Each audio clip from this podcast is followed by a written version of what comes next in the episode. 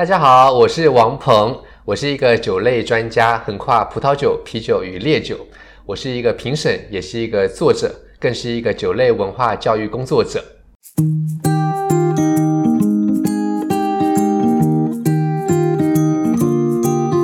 Hello，大家好，我是吉姆，欢迎收听以酒会友，和我一起认识新朋友。新的一年，先跟大家拜个年哈，祝大家牛年行大运。这一集算是我们依旧会有第二季的第一集。那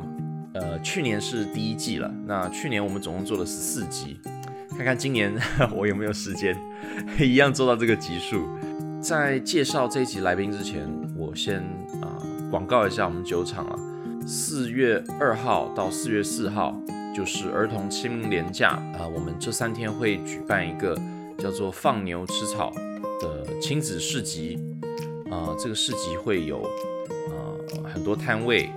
然后会有呃现场的 live music 音乐的表演，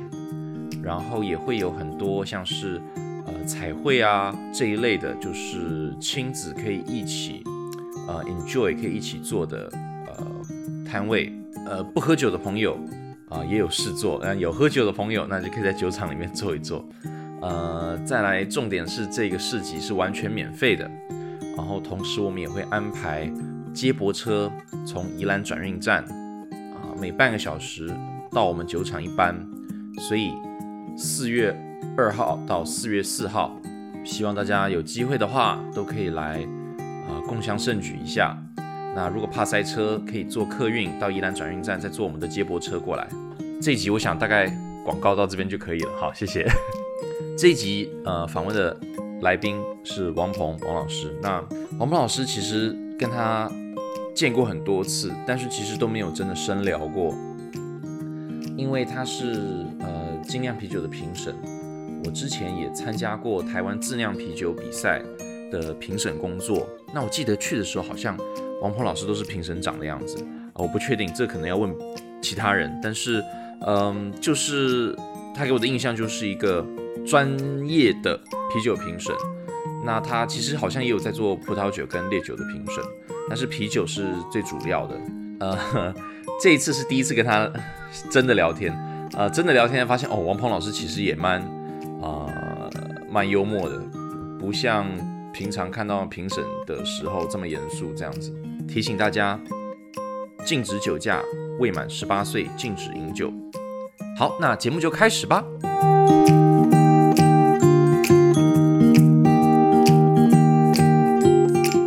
你在推广的过程当中，你会不会觉得我们最少在台湾，我们的喝酒的文化跟不管是葡萄酒是欧洲的文化，或是跟西方的喝酒文化，是不是有很明确的差异？嗯，这是个很很这是个大灾问呢。对，这个要从哪里切？看你怎么 看你怎么发挥。因为我觉得，嗯，这是一个这是一个其实不管做什么，我觉得在台湾台湾酒类才开放二十年，嗯，这二十年。以前都是公卖局在做，主要的文化是公卖局在在做推广嘛。那这二十年开放，让台湾的呃这么多私人企业可以开始做酒类推广，嗯，每一种酒类都有走自己的一个一个路线。那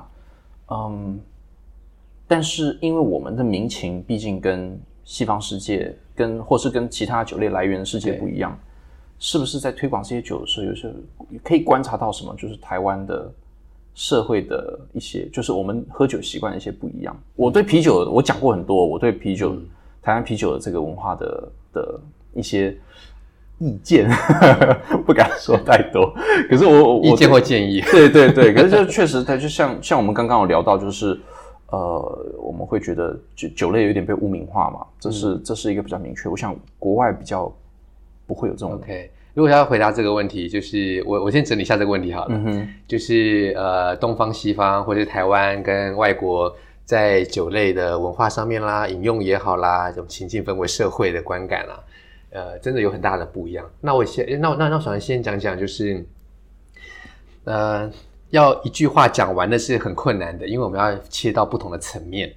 嗯哼，那首先呢，就先讲台湾有什么样的酒类文化。在台湾酒类文化，其实就是日据时代留下来的。然后再加上国民政府来台之后所带来的，嗯，然后还有比较晚近 WTO 开放了之后，然后我们有什么样的变化？包括从早期进口酒到现在 WTO 开放之后，二零零二年嘛，嗯，然后开始成立酒厂，可以在地想要做酒人可以做酒，而且是脱离公卖局之前台湾烟酒公司的体系的，嗯，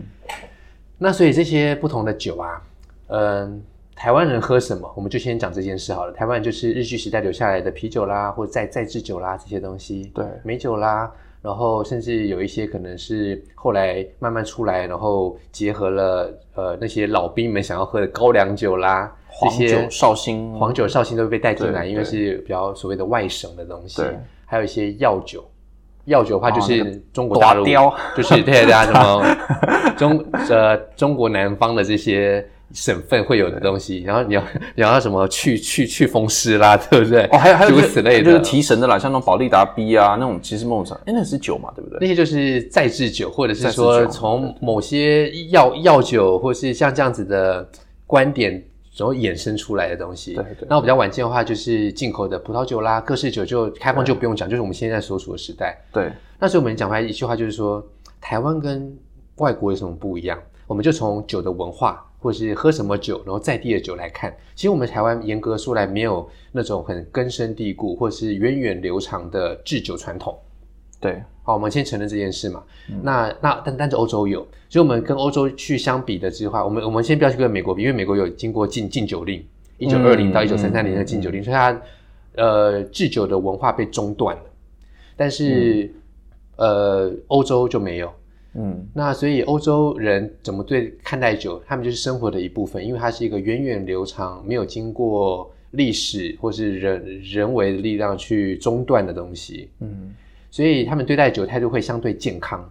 健康到什么程度呢？健康到有时候我觉得那个，我就觉得他们很夸张啊。那时候我在欧洲留学的时候，嗯，我就看到那些奥地利的朋友们啊，法国的朋友。他们在酒吧里面就是说啊，我喝喝了酒哦，然后他们要开车，我说你可以开车。他说安娜，我们这边有个机器啊，这机器就是投钱进去之后呢，当当哐啷掉还有一个 测测酒精浓度的啊哈，测你的呃呼吸当中酒精浓度，然后就呼气，他就你看我呼了没事，然后平常就就可以开车。那就是说酒精跟日常生活是 整个融合在一起。对，所以他们就是只要不要超过一个量。那他们就没，他们就没问题。虽然这个现在也慢慢的不是那么被认可，但是台湾跟欧洲就是有在这方面就是风土民情是不一样。那我们现在讲另外一个极端，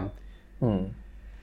另外极端就是我在我我我在前我在前几期好像有有有听到，就是讲到就是像那个阿杰啦，嗯，像他们像他们有提到说台湾人啊都很喜欢。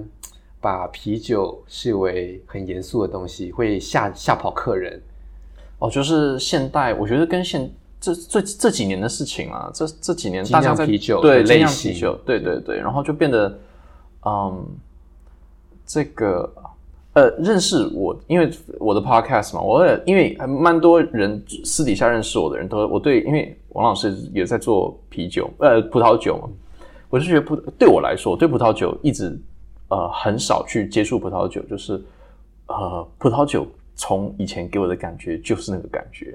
然后梦成就是会觉得说，天哪，我我一喝我就觉得怎么办？我喝我喝我在我还没做酒之前，年轻的时候，我现在没有那么老那程度，是三十出头，对对对，可是那个时候我喝喝呃葡萄酒的时候，就觉得说，哎，好像大家都讲的好像有一回事，可是我你你真的问我，我我实在。没有 sense，然后那个时候对葡萄酒就，嗯，尤其在念念书二十几岁的时候，对葡萄酒很反感，就觉得说，我花花一堆钱还被人家笑我喝不懂，嗯嗯，然后就就那个，然后我那个时候会喜欢精酿啤酒，就是精酿啤酒那个时候培养的那个风格。最少我在我是在美国念书嘛，那时候精酿啤酒给我的感觉就是，哎，相对的轻松，然后呃，而且呃，我一喝就喝得懂，因为。啊，差异很明确，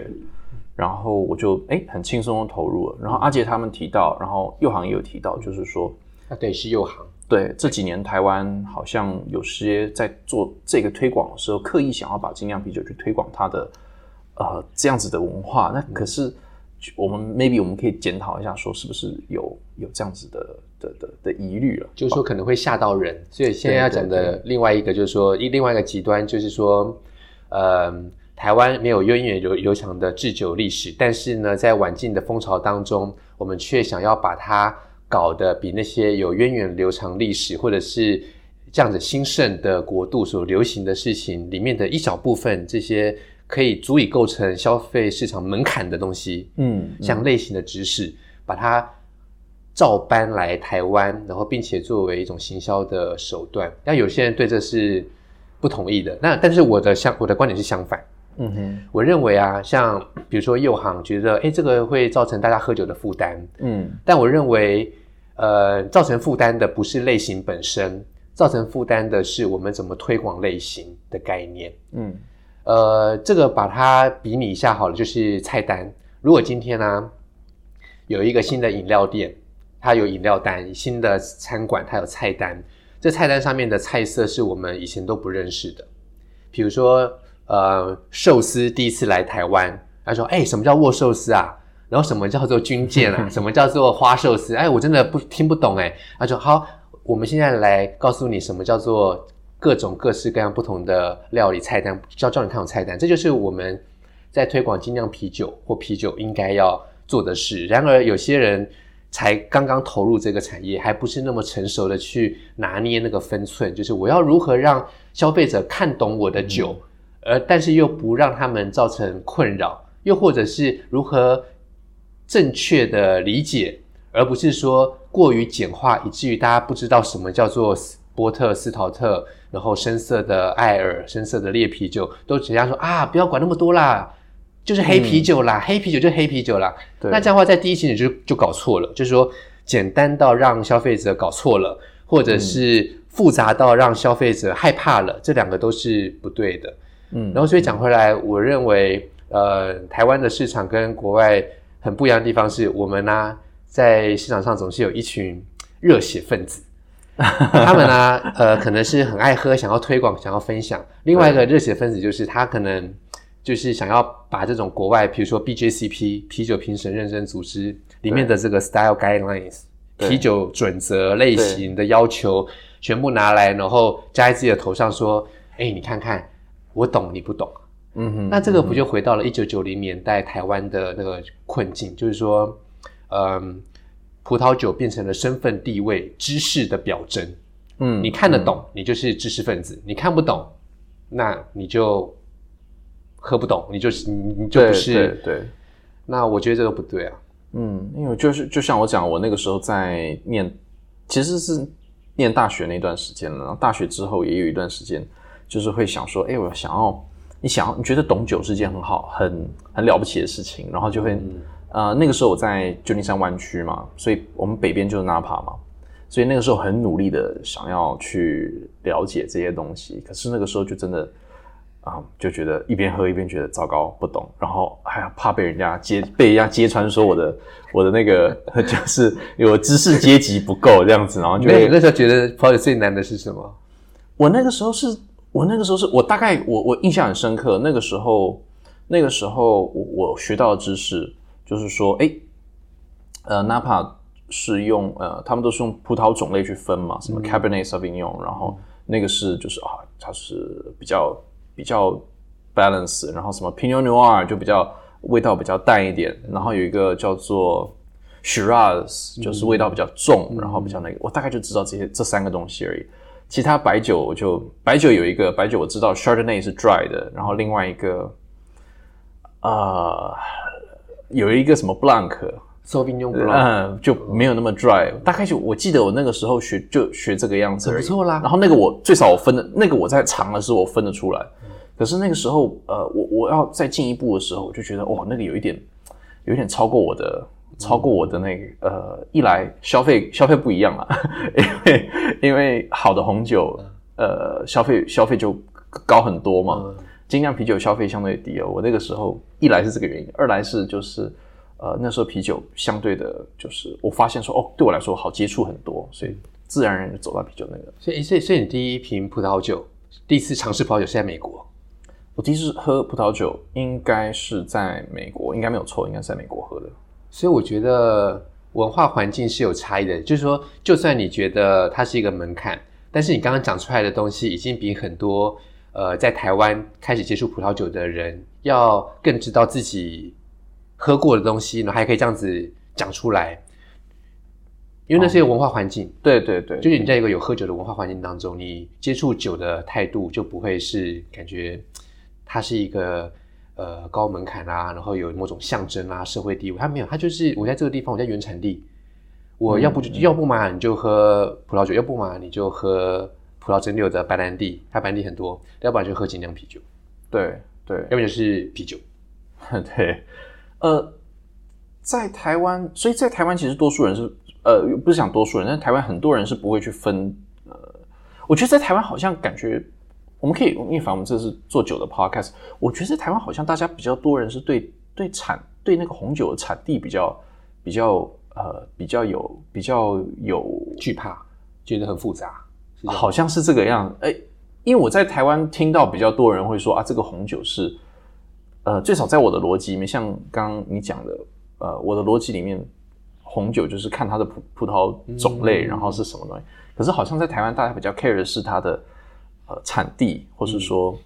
这是市场造成的，市场造成的。对啊，这个市场呃也也也可以区区别区别来看啊。一个是教育市场或证照市场，酒类教育或者是酒类证照的市场里面，它就是呃 create 出来，然后原本呢就是在英国的这个 WSET 的系统，嗯，就 Wine and Spirit Educational。Education Trust，嗯哼，嗯哼，那这套酒类有葡萄酒跟烈酒的认证系统，它原本是要让消费者可以学会一个很基础的技能，然后让他们在日常生活当中可以在超市就买到酒，所以它有分不同的 level，level one，level two 就是像这样子的 level。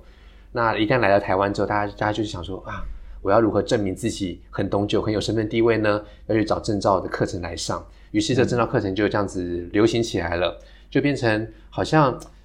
当你没有的时候，别的酒友都有。他们也不是在从业里人员哦，他们不在业界里面哦，他们就是单纯就是一起喝酒的酒友。诶，他们都有，那我也想要去啊，所以就有这样的风潮。但是去学这样子的证照的问题在哪里呢？就是在于大家会 miss 掉那个重点，因为我们台湾不是一个葡萄酒的长长久以来葡萄酒生产国家嘛。对，然后我们的烈酒也很局限，不是那种世界的各式各样的烈酒，所以他在学的时候就会有一个有有一个想法，就说：哎，我们台湾人好会考试，哎，那我们一定有一个办法可以把这个证照里面教的东西都把它背起来。好，我们来想办法破解，然后破解的方式就是：好，我们来把这些东西都背起来。那但是偏偏葡萄酒最重要的关键不是产地，而是品种。嗯。品种它有适合的地方，然后世界上有很多不同的地方都适合种这个品种，它有一个共同的条件。嗯，那这个应该是最简单可以驾驭葡萄酒知识的纲领，就是我先认识品种，嗯，再去看看葡萄这个葡萄品种有什么样的风味，然后它最适合种在哪里。但是台湾很多人不是，他们是直接从产地切入，说好，我现在要来开始喽，嗯。我要摩拳擦掌，我要开始研究法国葡萄酒喽。然后法国吃吃吃，然后很用力的啃了之后，觉得已经全身筋疲力尽。然后人家告诉你说：“哎，我们还这边还有个澳洲的证照，你要不要来考？我们还有个意大利的，还有个西班牙的，还有个美国的。那考到最后你就迷失了，你就以为葡萄酒世界在考试，变在考试，或者是变成从国家去认识葡萄酒，而不是从葡萄酒共通的语言，就是品种来认识。”啊，我觉得这是一个很有趣的话题，所以我某种程度上我在美国学这个产这个知识是正确的，没错啊，没错，是从从从品种去去从品种切入，那是钥匙，那是最重要关键。那嗯，你觉得在台湾推广，嗯，像你刚刚讲了，台湾这么多人，也也不是这么多人，但是台湾已经有一个这么根深有一个根深蒂固的可能考试文化，或是说他已经。有这样子的产地，你自己在做这个教育的时候，你怎么去，你怎么去去去把他们导向到比较正确的方向？还是你不会，你就是讲，你就做你的？你会鼓励他们考试吗？不会，我完全不会。而且，呃，当很多有去考过那样子的证照课程或上过课的人来上了我的课，他们就会私底下去传播。或者是去口耳相传说 啊，王鹏老师的这个课啊，八个小时的这个入门课已经可以抵到呃证照课程的 Level One，Level One 有呃几就是二十个小时还是三十个小时，我不我不太搞搞不太清楚。然后要两万块的课程，然后 Level Two 要几万的课程，嗯就说八个小时，王鹏老师这边已经可以全部打通任督二脉。那我有一些比较中初中阶的课程，就是不是零基础的，而是初阶到中阶的课程。那有些上过 Level Three 或 Level Four 的人，他们来上我的课，就是觉得东西又那么简单啊，为什么以前要那么辛苦？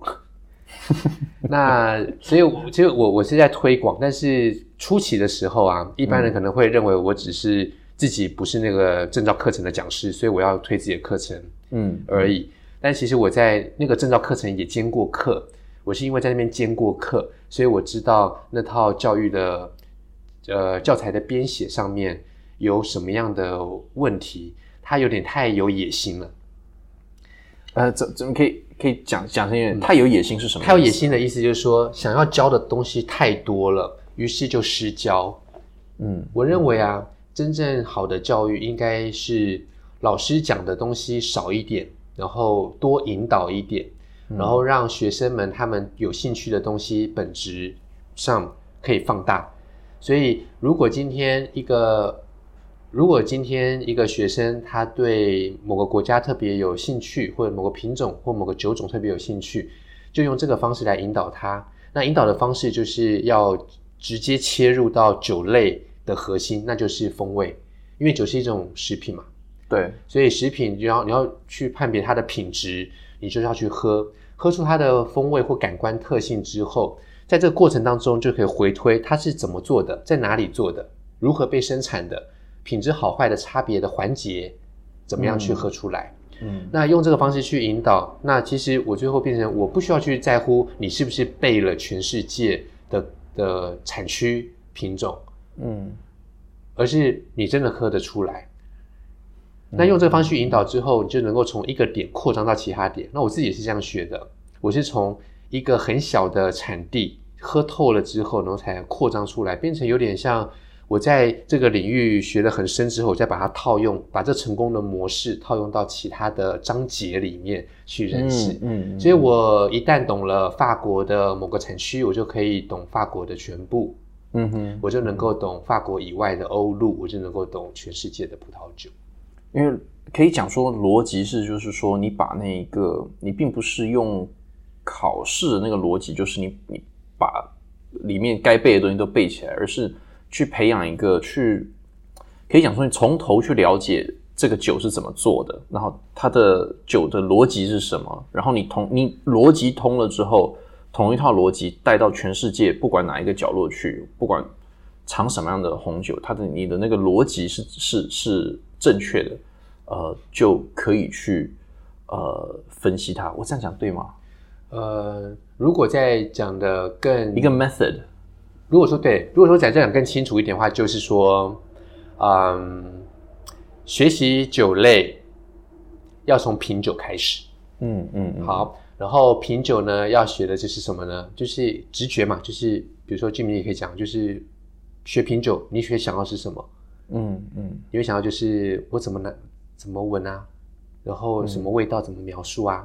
所以品酒的技术里面就包含了你如何去在对的环境条件之下，然后感觉到东西，然后把它用文字表达出来。表达出来之后，这些文字都是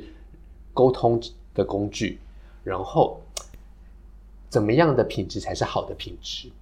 这个时候就会回推到它的根源。这个叫做溯源式的品饮，也就是说，你呢单纯就是摆明的，就是说我今天我就是只想要喝，我要喝懂，我要喝出它的味道，对，然后我要描述，描述完了之后，你做到了，你有这样的充分的练习了，好，然后我们再引导你，告诉你哦，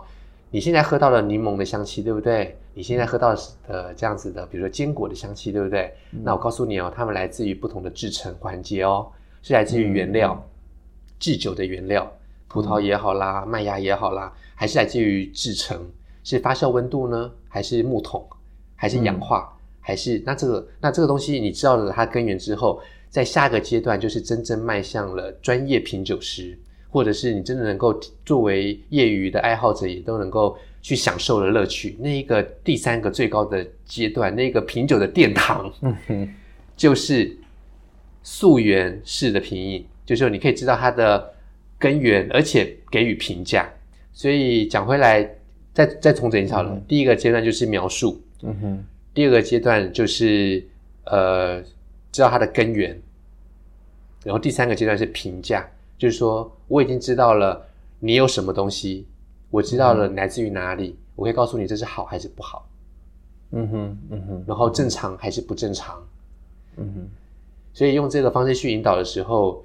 学的人就会知道说，那那我在喝了品种不用多，就像你刚刚说到的品种，也就是五六个嘛，对不对？对，所以这五六个品种，那如果我可以问你说，那你喜欢喝哪个品种？那你就告诉我说。随便好了，就是比如说白苏维浓跟夏多内，你比较喜欢哪一个？夏多内，OK，夏多内。那我就告诉你说，好啦，夏多内，我现在就是准备五六杯夏多内给你喝。告诉你说，这五六杯夏多内是来自于不同的生产条件的哦，有些是来来自于法国的布根地，然后有些来自于澳洲的南部，有些来自于加州，然后还有不同的年份、不同的生产者。然后这样子比较之下，你就在第一杯里面，假设喝出了柑橘的果香，第二杯喝出了凤梨的味道，第三杯喝出了坚果的味道。嗯，那我就告诉你它们来自于哪里，然后我就会能够告诉你说，如果你今天比较喜欢哪一杯的话，你还可以在拿什么样的酒里面找到。原因是因为这样子的味道是来自于葡萄品种本身，然后加上了什么条件，然后被放大变成这个样子。那你你就变成说可以独立的去探索这个世界。嗯嗯，对不对？那我不需要去告诉你全世界有多少产区，你不需要去背的，你只需要知道我喝到了这个品种，喝到了这个味道，它来自于原料制成的哪里，它正常还是不正常？那我喜欢是因为什么原因？我可以去哪里再去找到？我们甚至可以说，其实呃，老师想，王老师想要给这个呃，不管是来上课的人，或是就是学，就是想要学品酒的人，重点是给他那个去喜欢品酒的那个。品酒得到的那个乐趣，而不是就是单纯是你纯知识量很高的那种乐趣，可以这样讲，就是学习去去 enjoy 这个这个这个这个怎么讲？如果说啊，上课的时候学员看的是讲义多厚的那个 CP 值的话，那去买书就好啦，嗯，不需要来上课，然后老师念讲义啊。所以教学的方式也是我在。最近几年开始在做的事，而且我在做教育已经，呃，严格来说，二零零三开始很正式的开始进入九界做教育，嗯，然后一九九八年开始自学，然后呃，两千年、两千零一年在外国留学，在巴黎的时候，嗯，我发现一件事，就是我还可以教法国人品酒，因为他们的心心灵距离太靠近了，所以他们就觉得哦，就是喝，他就是。我知道这个，我喜我我我我喜欢这个品种，或者是我喜欢在哪里买酒，然后买多少多少法郎的酒，像这样子，法郎时代这样，法郎欧元过渡时代，然后但是就没啦，嗯，那所以我就以一个我自学出身，然后我对这个很有兴趣，我去读书，然后还可以教法国人，那时候我的小小的心灵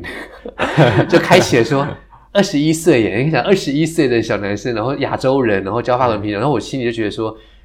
我也我觉得这个很有趣，我也我我可以我可以我可以把它视为我的嗜好，可以把当可以把它当工作做。我我后来就发现可以当工作，所以我就二零零三年开始，然后一路这样教。刚开始我的教学方式比较像是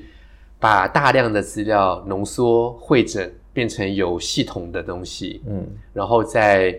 在很密集的情况之下把它塞给学员，对。然后后来我就慢慢的调整，慢慢调整变成我可以有一些其他的手段。然后最近的两三年，我做了很多的是比较新的教学法，就是老师讲的越少，学生会学得更好。然后在课堂上不是那种单向的沟通，就是我告诉你，我告诉你，我告诉你，你听好，你听好。我我早期我甚至有一种错觉，就是如果我今天上了三小时的课或者七个小时的课，一整天滔滔不绝，你就拿录音笔把它录下来。你回去打成逐字稿，你可以出书，对，然后不太需要修改，因为太有逻辑的论述，然后一段一段切割的非常的清楚。嗯那那是因为我在巴黎留学的时候学的就是就是这种比较社会科学、人文科学，然后论述，然后写论文像这样子的模式。但现在就不是，现在就是引导的方式去把最核心的东西教进去，然后让学生们在课堂上就学会，而不是说回家之后你要继续花课堂的六倍八倍的时间去消化。对，我觉得你你这样讲让我想起来，就是我嗯酒厂刚开，因为我我是自己做观光型的啤酒厂嘛。那我在二零一五年开幕的时候，其实台湾对于呃精酿啤酒呃了解精酿啤酒的人，那个时候还不多。然后甚至我是做观光，所以我的客人是来自各地，然后呃他们都不很多人是不知道精酿啤酒，只知道啤酒而已。而来的那，嗯，那个时候我自己内心里面就有小剧场在在思考，说我要怎么介绍我这个东西给一个他第一个他只是出来玩，然后刚好经过刚好到你这边来，他不见得对精酿啤酒有兴趣，或是想要想要知道，他对你的这个背后的逻辑啊或什么东西都是零，嗯，他甚至连这个都是可以啤酒这个东西是可以品尝的，都是。零，那我怎么样去说服他们花多一点钱买这个啤酒，不要买别的啤酒？然后印象很深，最后我们决定就是我们不做，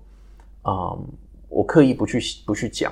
style 啊或什么，我就刻意就是讲说这个是什么风格的，然后也是一样，就是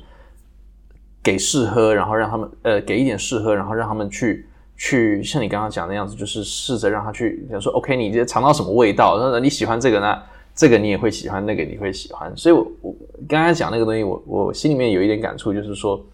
呃，有时候你反而你太呃，就是一直跟他们说这个是什么风，这个是什么风格，这个是什么风格，然后你要你应应该要记得，你才你你喝了这个你才喝得懂这样子的，啊，还好那个时候没这样做，要不然我们就没客人了。不对，也也也代表你做的黑暗非常成功啊！我在我在之前的 podcast 里面有。不知道是你是被采访，可能是深饮啤酒吧？就克莱尔在访问你的时候，你有提到金枣啤酒，金造啤酒，然后你有提到中药啤酒，中药啤酒，然后你有提到你的背景等等。然后那天我现在是津津有味，因为我觉得你的切点，你的这个切的那个角度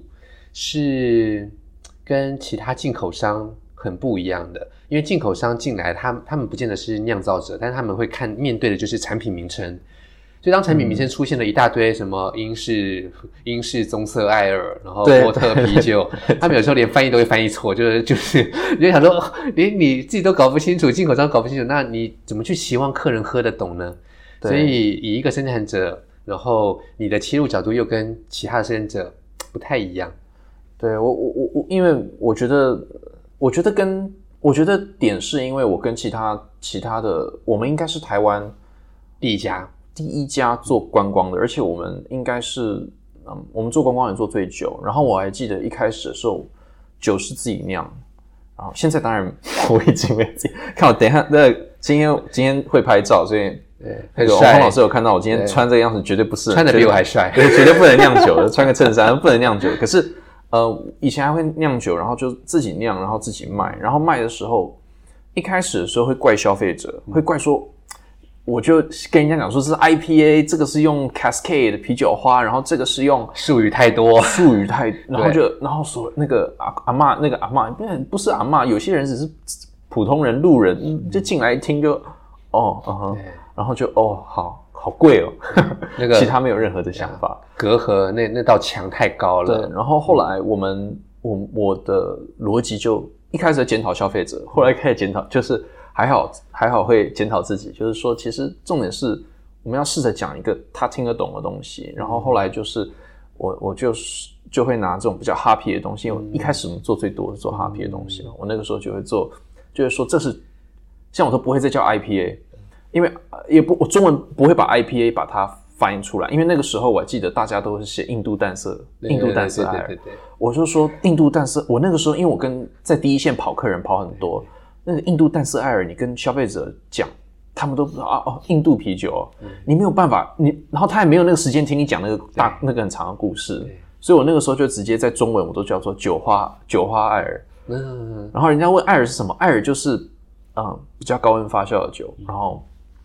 跟拉格不一样，我说 OK 好，这样可以理解。然后他说那酒花是什么意思？就是啤酒花，哦啤酒花知道。我说啤酒花很多种类，好。然后你可以尝这个啤酒花加比较多的，然后呢，然后他还有兴趣听下去，我就慢慢跟他讲。但是就是我应该是万中选一吧，遇到这种人，你会觉得说啊，You made my day。对对对，因为印象很深刻，那个时候怎么样？就是慢慢慢慢把嗯 IPA 卖给连，因为我们做这种观光，很多客人他甚至是看你的外观进来，他对精他对啤酒都没兴趣，更不用讲精酿啤酒。然后怎么样，就是说服他们接受。然后为什么我们会后来会去想说做金枣啤酒啊，做那个，它其实就 American wheat 加 with fruit，其实概念是这个样。但是你你换一个角度去切入，然后嗯，消费者听了也你自己也不会觉得啊，我那时候都是刻意的中英文名字跟中文名字分开分开讲，不要硬硬要一样，就就比较比较 OK 了，就比较消费者会比较听得懂。其实你刚刚讲到。呃，要如何让一般人可以听得懂，然后先进入到这个世界，再开始去享受？嗯，我可以做个夜配啊，就是我最近做的跟漫游者他们合作的那套啤酒线上课程，就是把一般人对啤酒常有的迷思，啤酒该怎么喝，然后把它用十五堂课吧，然后把它做成一个入门的 Level One，然后 Level Two 讲的是啤酒的类型。就是把啤酒类型的名称背后的意义，然后跟跟它为什么会叫这个名字，它有什么样的风味特性，再把它做成另外一集、另外一个 level、另外一套课程，是十五门课。然后即将要上市的还有接接下来的就是原料跟制成，就分成三大门课：入门的，然后类型的跟原料制成。你说是跟跟漫游者，嗯，漫漫游者漫游者文化。漫游者文化啊，抱抱歉，呃，变路文化，因为他们这两个公司，一个是做平面，一个是做影音，呃，要做有声啊哈。变路变路文化，变路文化，OK，大家有兴趣可以去去去找看看。上其实我我觉得，呃，确实台湾对，呃，如果呃有对精酿啤酒有兴趣的人，可以懂越多，也是省我们在第一线推广的时间。其实，其实我一直，其实我也觉得现在市场上已经大家越来越懂，大家越来越懂了。因为是因为我们的起因太高了，嗯，起因太高，所以大家就被强迫一定要懂这些东西，就是啊，什么叫帝国斯陶特，嗯嗯，然后什么叫做列拉格，或是烈烈烈性啤酒，像这样烈性拉格。那所以这些名字都出现之后，大家开始已经都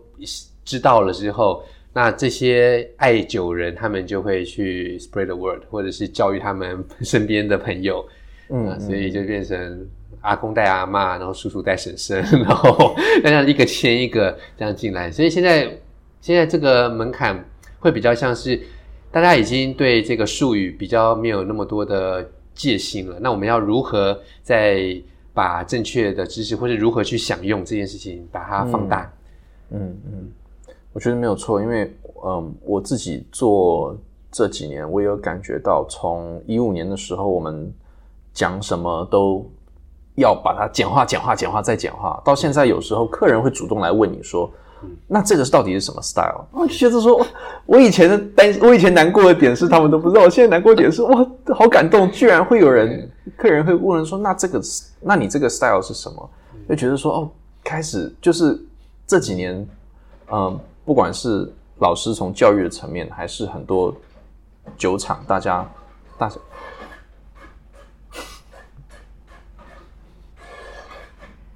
订单进来了，我没想到。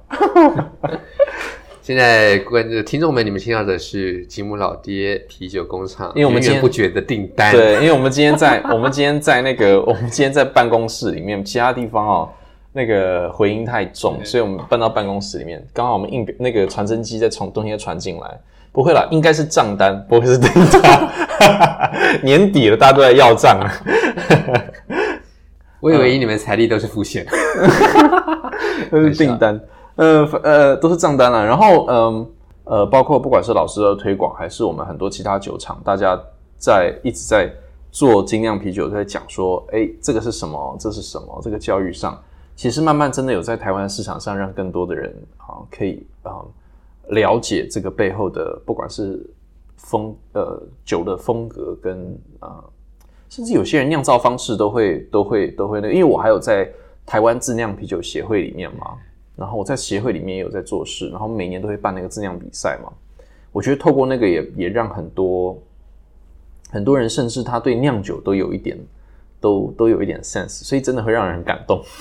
不过，不过我我是觉得我们乐观要有个限度，不能太乐观，也还是要革命尚未成功，对对对对对，去努力。就是正江社团，呃，在我看来，它是一个呃，集就是核心的爱好者的这些呃革命先锋们，嗯，然后在交流的地方。但是出了这个圈圈，还是有太太多人，呃，对啤酒很基本的概念都没有。所以，呃，我们一方面就是在市场里面看到的是越来越成熟了，但是一方面也看到在这成熟市场里面，还是有一些呃拉锯的因子，就是有些人还是继续的在误导消费者，或者在继续的在把消费者嗯拉扯，就是把它抽离这个啤酒圈。原因是因为他们把啤酒讲的。太偏颇，嗯，或者是说太神秘，嗯嗯，所以还是要再继续努力。你是觉得神秘这一块，还是说都有都有？OK，就是呃，像现在我觉得在外面还是有人，就是喝喝很很喝精酿的这一块的人呢。呃，有些人是单纯只想喝没喝过的，就是单纯流于收集，嗯，然后有。蛮多人是只想喝精酿，不想喝商业酿造；还有人是只喝商业商业酿造的某些品牌，不喝某些品牌。说哦，这个商业酿造的品牌 A 我喝了不痛风，B 我就是会痛风。哦天哪，这种我以前听超多的之类的。对啊，然后还有就说啊，你知道吗？这商业品牌 C 有些是在那边酿，有些在那边酿，味道不一样哦，所以要喝哪一个厂比较好？嗯嗯。然后还有还还有的是对于呃精酿的概念，就是。锁得很很死，就是什么样的才叫精酿，什么样的不是精酿。然后又或者是精酿可以酿的不好，原因是因为它是手工酿造，所以它就是有不同的味道，那就是完全喝不懂啤酒。但是迷信精酿，所以变成说有些啤酒一进一进来，或是说我们有些在地的酒厂的水准，在过去近几年已经进步很多了。嗯，但是可能有一些就是真的不好。我跟其他同行都有聊过，不过呃。嗯，台湾不不过台湾的精酿啤酒水准，我觉得整体来说，嗯，其实一来一来成长很多，二来是真的，诶，我去过其他亚洲其他国家喝他们的精酿，我觉得台湾精酿整体水准是很够的。呃，因为我喝过其他国家，呃，比很多人会觉得蛮先进的国家的精酿啤酒，也是让我觉得，哦，OK，你是说日本吗？我不知道，你是说韩国吗？呃，对，我这应该不会被剪掉吧？不会了，不会。我觉得可以讲是可以讲，这是可以讲的东西。因为，嗯，我很喜欢，我出国玩的时候我很喜欢去去跑。我只要知道有小酒厂，我一定会去。小就是精酿啤酒的，然后我一定会去，因为我会，我觉得那个是刚刚好，是因为我自己也是做精酿啤酒观光，所以我出国我都会走精酿啤酒观光路线。对，我是以纯饮料观光。我是走观光路线，所以我去的时候，我都会去，我也会去思考说，对我来说也是一种做功课。我会去思考说，哎，他这边呃很多精酿啤酒，在国外他们很多精酿啤酒店也都是有些是瞄准观光客的，嗯，所以我会去看说，哎，他们什么地方做得好，什么地方做不好，我回来我自己用在自己这边，嗯啊对，然后所以我常常会去就是不一样的酒吧，然后我去过反正亚洲很多国家，然后去了就一喝就嗯。因为我很好奇，就是觉得，哎，你这个不知道建方会透露一下，是是哪一个国家喝到什么口味的啤酒？也不是口味，就是啊，有一些 IPA 啊，一些有最容易雷的是 IPA 啊，经典类型，但是错误城市，就是经典类型错误风，就是整个错误，是技术的错误还是类型上的错误？类型上的不准确，还是技术上原料制成的类型上缺陷？类型上不准确的。比较多，啊，制成缺陷的更多，还是制成缺陷的 制成缺陷的也也蛮 也蛮多的，那就是对，那就是 也蛮多的。可是呃，应该讲说类型缺陷比较多的，呃，类型类型缺陷的酒厂常常比较没有制成缺陷。我觉得制成缺陷的酒厂就是类型缺陷比较比较，这样合理吗？差，你懂我？哦，对，就是就是会呃会做错呃，像我举个例子啊，像我我举个例子，因为有时候我觉得类型错误，我可以我可以我觉得还还可以了，还还可以接受了。呃呃，因为有时候毕竟市场不一样嘛，对对对，然后有时候他可能是要做 local 市场，他就没有要做呃。可是啊，如果说类型是对的，可是呃技术方面有错，那也会喝不出类型。或者说他会写告诉你它是什么类型嘛，然后你一喝就觉得说啊，这个啊，我了解，这个说做做坏了。比如比如说做一个 Imperial Stout，然后你喝得出它是 Imperial Stout，可它有一个缺陷，就可能双乙烯爆表，像这样子，所以它的类型可能本身没有没有错，除了双乙烯爆表以外，一般都是 IPA 的问题 OK，所以哎，所以你意外透露你只喝 IPA 吗？就是你你你去做市场。田野调查的时候，你都是 专门调查 IPA 我觉得，我觉得这几年，因为这几年的精酿都是，嗯，都是其实受美国的那个精酿的量那个影响很大，所以 OK，这呃，然后我都去小的那个大家的连锁，那个其实不用不用去，它东西都做的差不多，都做的 OK 了。我都去喜欢去那个小，因为小家比较亲切感，所以我都会去那小家。小家的都受美国的那个影响很大，所以他们就算有其他酒，也会有一支 IPA。OK OK，然后呃。我我一定不会点一支酒，我一定是点 flight，然后没有 flight，我就看看我今天晚上还要去哪里。想说没办法，就三杯了，大杯三杯就是要喝，因为就是要也是也是这样子。然后三杯就 GG 了，三杯鸡哦，三杯就 对。哎，不会，我可以啊，我应该我可以我可以喝到六杯啊，没有问题。要看多大杯？哎，我也可以，我我 six pints 我差不多 six pints，six pints 很多啊，我很多。我我带 American pint，American pint 不是 English pint。English pint 好像是六百，呃，American pint 大概四百多，English pint 好像六百多，有那么大吗？我我五六百，我记得我听说的，英国的也是四四百多啊。他们好像我这个我不确定，我不确定，但是我记得好像 pint 有分，就是 American pint 跟 English。我只听过 English pint 跟 American pie。我我搞不清楚，我搞不清楚，我搞不清楚。可是我我印象当中好像有这么回事。OK，讲回来，嗯，如果说是不是那个英式的规格的话，酒精如果不要太多，我觉得我可能有机会喝到五杯，但是喝六杯真的是很 差不多。我大概我大概就是我大概是一天大概呃喝六杯，可是就是你如果喝你如果在一间店你要喝三支酒，它都是规定只要喝要喝盘赛，其实帮你下个建议好了，理性饮酒。好，饮酒饮酒过量也爱健康啊！对，饮酒过量就不开车，开车不喝酒。对 对，哎，我们在国外都不会开车，我们在国外都不开车嘛，都是坐车，所以没事。在国外坐车，对，在国外都是我负责喝，我太太负责开。那你太会开啊？这这样可能几乎都是我这样怕透露国家，因为你太会开。另外一边，另外一边驾的他我们在苏格兰采访，苏格兰参访的时候是一个例外，因为我们几乎我们那时候跑苏格兰的时候，目的是为了要写苏格兰威士忌那本书，在二零一二零一几二零一哎二零哎二零一五一六年那个时候，嗯，哎不是二零一四啊，抱歉，二零一四年我们去苏格兰，然后因为喝的都是威士忌，威士忌跟葡萄酒很相似的地方是品酒会吐掉。啊哈，所以啤酒就是往往肚子里面吞，往往这里面吐，然后然后烈酒跟朋友往往肚子外面往嘴巴外面吐，所以就是会吐酒，所以可以开车嘛，所以都我开，然后我太太就在旁边，她就在那个副驾驶座说什么 keep left keep left，因为我就会不自觉开到 右边，开到右边，对对对，这个这个没办法，我开技术太烂了，我不敢我不敢开，我不敢开那个右驾，对我我如果去。会优价的国家，嗯，我就我我就算不喝酒，我也不敢开车，因为因为真的，我我觉得我一定会撞到东西。那现在是习惯问题，那真的是习惯问题。因为我开我在我开车开太，我是因为开车开很多，因为我常常要台北宜兰两边跑，所以我动不动就一天开三个小时车，所以我开车非常习惯。有时候呃会习惯到说，就是开车是一种直觉，对对，就是很多人就是。有时候有点随便了，可是 可是不会不会不会乱开车，可是有时候就太太轻松了，啊，我都觉得不行，这样子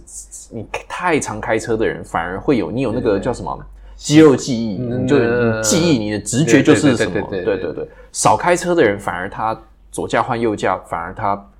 他那个 muscle memory 没有那么强烈，反而比较容易。像我是毫无 memory，你会你 memory 用在酒上。我想我想我每次在国外机场。租车的时候，我一上车，我要首先先深呼吸，说好，现在倒退档在哪里？离合器，像这样。那确保不会不会那个完全没有因为因为你坐久了，你也不容易常常开车了，那也不安全了。对啊，我在在在台湾不开车的。嗯，对啊，对啊，对啊。不过这样是这样是好事。不过你们这样，你你这样，老婆都是老婆开车，老婆不会生气吗？她都不能喝？不会耶，因为她她还她她没那么爱喝酒。其实我原本也没那么爱喝酒啊。我是很晚进成为啤酒评审之后才开始会喝，然后工作会喝。嗯，成为啤酒评审之后，由于呃会喝下去，需要吐掉。对，所以酒量就不知不觉就慢慢变好了，真的啊。呃，然后我之前在金色山脉待过两年半的时间，嗯嗯，所以大概是二零一零年开始，然后到现在就是啤酒的酒量，就是在过去十年来就是慢慢变好，然后连带的连带的连葡萄酒跟烈酒都可以喝，然后也不太会醉。对对对，就就稍微变好，酒量培养出来了。慢慢 培养出来。我是很倒霉，我一开始就做啤酒，所以一开始就在练酒量。我做这个行业的，不要只喝什么 session strength 的那一种。我现我现在喝，我现在我是我做这个行业，很多人说我看起来不胖，其实我做这个行业也胖了十公斤，就是就是体脂肪。对对，我胖了，我做这个行业胖了十公斤有。哦，那你原来有多瘦啊？我以前很瘦，你我有很多我的照片，我我一五年、一六年的时候拍照拍的比较多，呃。一六年的照片，就是其实你看网络上很多我的一六年的那个照片，都是我一六年拍的。那时候真的很瘦。我还记得有一个照片是你扛着那个 cake，站在酒酒酒厂的大门口那一张，这样子扛扛着 cake。没有，应该是他麦芽麦芽包。我是只有扛到麦芽包，因为我没有我我一直到我们酒厂一直到去年才开始用，不需要用 cake，因为我们 cake 生意做的少，因为我们做观光，做观光没人要 cake，做观光大家拿瓶装，所以我们。我们 Cake 的机器也是去年才才开始用的。OK，所以我看到有些晚近的照片，你看那张照片，我觉得印象也是很瘦，瘦了，因为我那个时候那个，可是现在就是肚子多一圈了。我也是啊，没办法，肚子多一圈。我跟你讲，结婚之后会多两圈，糟糕。还好我单身，我还单身。呃。对啊，我那那帮你下个广告吗？我我常下广告，我每一集都会下广告，没有用。Jim 单身，对对对对对对，常下这种广告。我我 有兴趣请留言。对对对对对，有兴趣有兴趣请在 Apple Podcast 帮我留五颗星，留你的联络方式。联络方式没有啦，哎，不要这样。#hashtag 对对，我也单身。嗯，对啊，我我觉得做嗯，那你要嗯。因为王鹏老师也，我们刚刚已经从葡萄酒讲到啤酒了。那你也是在做，呃，你也常常会去参加比赛做评审吗？那嗯，你要不要讲一下？就是因为很多人对对很多人来说，我相信评审酒类评审是一个很神圣的一个，或者神圣，或是一个很很 mysterious，嗯，很很神秘的一个神秘社团，对，很神秘的工作。呃，然后呃，一个人他要怎么样？去怎么样的人可以去做评审？然后你怎么样从一个路人甲？因为像你讲，你一开始只是在念书的时候自己很有兴趣自学，然后去教别人别人喝酒。那你怎么样变成就是一个哎一个评审？然后很多比赛都会邀请你去啊什么？那这个怎么你怎么走到这个样子的？其实我成为评审也是最近大概八年的事情，七八年的事情。嗯。所以我过去也是你你做总共做几年了？我总共呃，我入行是二零零三，所以到今天也是七年了。然后入行之前的五年，我是自修，然后自己看书，然后有兴趣，然后自己教会自己这样子。嗯，所以简单的总结就是，我先自己教会自己，然后进酒商工作，然后开始教别人、教员工、教消费者，然后帮人家做翻译，然后慢慢的把自己的所学通整起来。包括写作啦、演讲啦，然后 阅读啦、写论文啦、出版这些东西，然后慢慢的成型了之后，然后出版了，然后成为业界里面算是有点想要找自己的位置。那时候我把自己的定位就是作为一个酒类的讲师，然后文化教育工作这样子。所以我在酒商待的时间，老板很讨厌我，因为我都不卖酒。我在那边，但是但是老老老板讨厌我是开玩笑，因为他很喜欢我的地方是。我几乎帮他解决所有公司里面要对外的呃活动、消费者活动、品酒会、餐酒会，还有对应的员工教育训练。嗯嗯。然后后来我就进了酒厂，然后离开了金山山脉啤酒厂之后，我在生产商也待过，进口商也待过，然后开始想要往外发展。那个时候我就成为了啤酒侍酒师，然后啤酒评审。嗯嗯，所以那是二零零三年的事情。嗯，所以我怎么成为评审？我喜欢做的玩笑话，就是只要有人愿意邀请你当评审，你就是评审。但是评审的技能，这就是要靠各自的修为。嗯，如果别人邀请你当评审，然后你有自知说，那我要好好的来干这来干这件事情。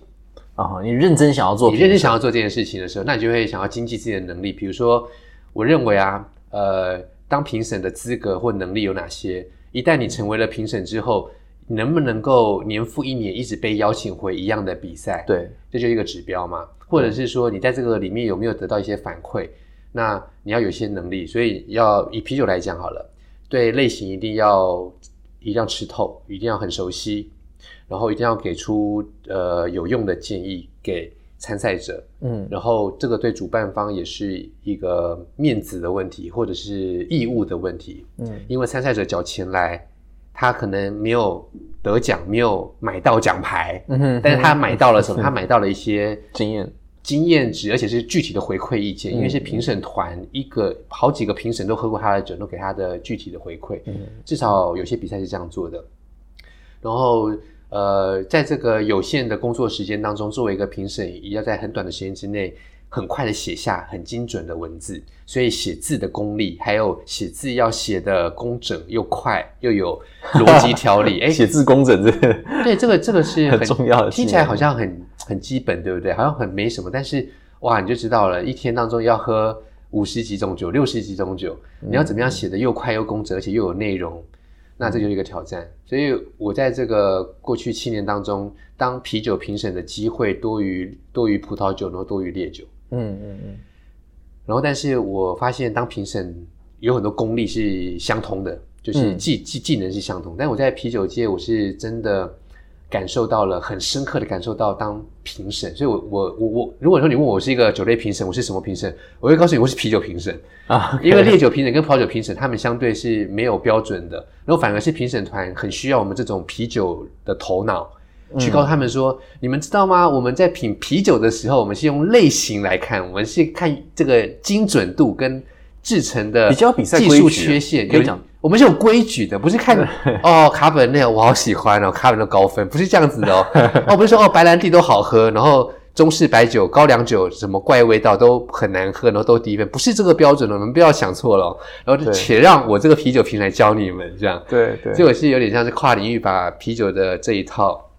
搬到葡萄酒跟烈酒的领域。那我我是我我得到很多成就感是在精酿大赛里面啊。嗯。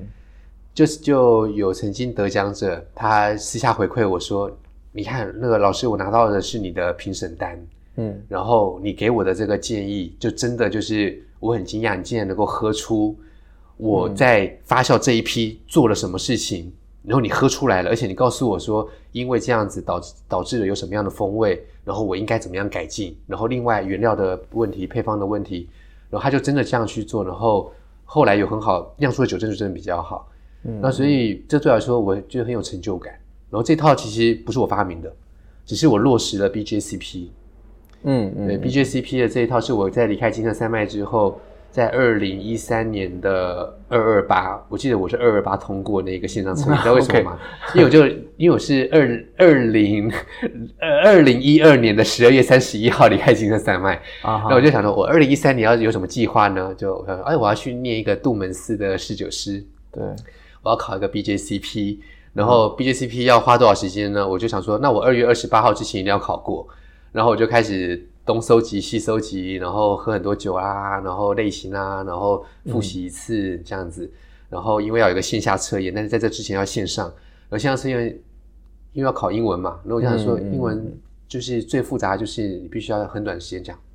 盯那一幕，然后斗鸡眼，然后看那个英文题目，然后复选题、多选题、单选题，然后然后要。都反应要非常快，那我就给自己一个时间点，就二二八。然后二二八那天我想说啊，差不多。了，差不多了，是不是？两个月 差不多了？差不多了，因为中间有很多时候也是在完成做其他事情。然后就好，那考，那我就那天考过，所以就记得是二二八。然后我就那时候是台湾第一个 BJCP 线上测验通过，然后后来我记得我是在九月份吧，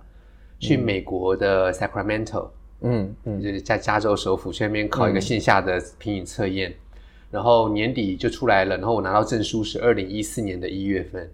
所以那时候我就很高兴啊，说哎，我是 BJCP 评审，我可以做些什么事情，然后我就开始去欧洲啤酒之星啦，然后世界啤酒杯刚好我赶上列车，然后还有呃去了欧洲啤呃去了世界啤酒杯之后。然后其实我还做了亚洲啤酒杯，日本的那对日本办很多比赛，其实后来取消了那个亚洲啤酒杯。对对，可是他换了好多名字了，他换了很多，现在又是什么世界啤酒杯啊什么的，他们有另外名字。对，什么国际啤酒杯啊，国际啤酒杯，啤酒杯。对对。然后我就是这样打开我的这个啤酒评审之路，我我的奇妙之旅，因为因为然后会因为我后来在啤酒评审圈里面，他们我们就会聊嘛，因为。毕竟这样子年复一年，就是会在世界各地看到同样的面孔，嗯，什么比利时也看到你，日本也看到你，嗯，然后大家跑全世界各地，就是每年看到的，有时候都比见到自己爸妈的时间都还多呢。然后我就会开始聊啊，然后他们说：“哎，你这个比赛是什么？”我说：“哦，我第一个比赛好像是欧洲啤酒之星。”他说：“哇，什么？”他说：“我们熬了快十年才进到这个比赛，你怎么一下进来？”我说：“我运气好啊。”对啊，刚好刚好刚好刚好他们有邀，刚好他们。邀请你去做评审，刚好有机会，因为我觉得要做一件事情啊，嗯，我今天想要跟大家分享，就是说要做一件事情，你要很专注，要心思的围绕在这上面，嗯，然后我我我很相信一件事情，就是当你想要做一件事的时候，然后你让大家都知道你想要做这件事情，而这件事情很棒，嗯，然后大家就会记得你这个人想做这件事情，然后想帮助你。所以，当我在二零一三年的四五月份去呃芝加哥去念这个杜门斯学院的课程的时候，因为这个杜门斯学院课程在那个时候只有德文版的跟英文版的两个选择。对，我记得芝加哥呢好像叫 Siebel 嘛，对，Siebel Institute，对，Siebel Institute of Technology，对对，Siebel Institute of Technology，嗯，然后去那边，他们他们后来搬家了，然后我去的那一年，他们还在一个小一个小街区这样，嗯。然后去念两个礼拜，它其实是一个形式上的课程而已。你念完了，你会有个侍酒师的执照，但是如果你不做侍酒师，其实是没有用的。对。但是我只是想要去，就是去多学一点东西，看看别人怎么教的，你们怎么教，想要成为侍酒师的人，我可以回来教对啤酒有兴趣的人。然后我本来就是一个做了很久的酒类教育训练嘛，嗯。然后同时也去考 BGCP，所以我在芝加哥的时候啊，我遇到了好多人，Randy Mosher。啊啊！Randy Marshall 那个 Tasting Beer 的作者，对对对，他他他当年我不知道他现在有没有晋级，他当年是呃他的等级是国家级评审，嗯，National Judge，然后来客座，然后我就在课后跟他交流说啊，我是你的读者，然后首先我先告诉你，你的书上这边有错，他说 哦，他就说哦，他说没有人告诉我这个 typo 哦，我下次一定要改，因为他刚好有个地方就写到。那个烘焙麦芽的技术进步之前，然后呃会被烧焦，所以呢以前都做黑啤酒，然后它的语法上面就是刚好写反了，就是就是它就是因为。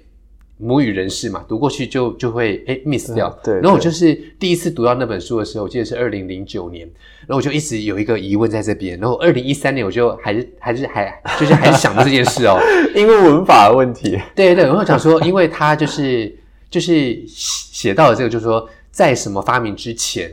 然后当然他又写写到了在什么发明之后，像这样子。然后然后我就就是一个又刚好语义相反，然后。我没有带着那本书去芝加哥，然后我就跟他说：“你知道吗？你有没有你的书的 PDF 档？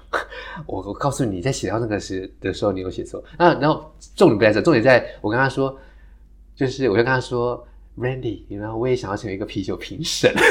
然后我也在试着考 BJCP，而且我二二月二十八号才刚刚考过线上的，那我预约了，我要再到加州去考。然后他说啊，你想成为啤酒评审了？哦，That's cool，然后什么的。”然后我的老师是德国人，他听到了，然后他是欧洲啤酒之星的主办方，OK OK，里面的里面的一位博士这样，对，然后他就说，哦，Paul，你想要成为啤酒评审，那我可以邀请你啊，如果你想要的话，嗯，对啊，因为因为我我要说的就是，当你真的很想要做一件事情，然后很想把它做好的时候，我在那个课程里面，我是以第一名的成绩结业的。嗯嗯，然后所以我面对的我的同学们都是什么老老酿酒师啦，然后所以在那样的环境当中，老师也会看到哪个学生是很积极的。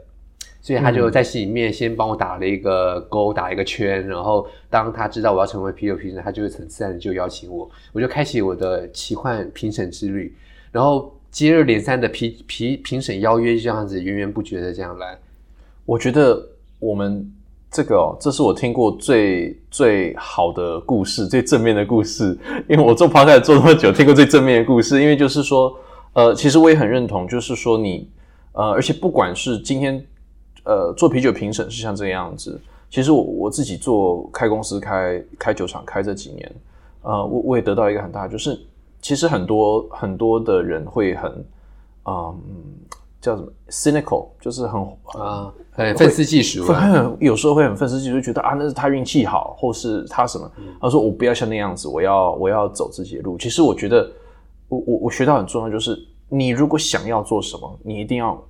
勇敢的讲，而且要要积极的讲，说你想要做什么。因为真的，其他人你愿意讲，其他人就会愿意，其他人会被你的热情感动到，他就愿意帮你忙。嗯，然后我觉得这个东西非常的重要。今天不管，嗯，某种程度上，你现在自己也做自己的，呃，有你有做讲师，然后做评审，然后自己有在呃，最近有在准备一本书，对，然后 对，虽然说你已经有自己的事业，然后其实就是你。呃，能够不管呃要做创业的人也一样，就是你今天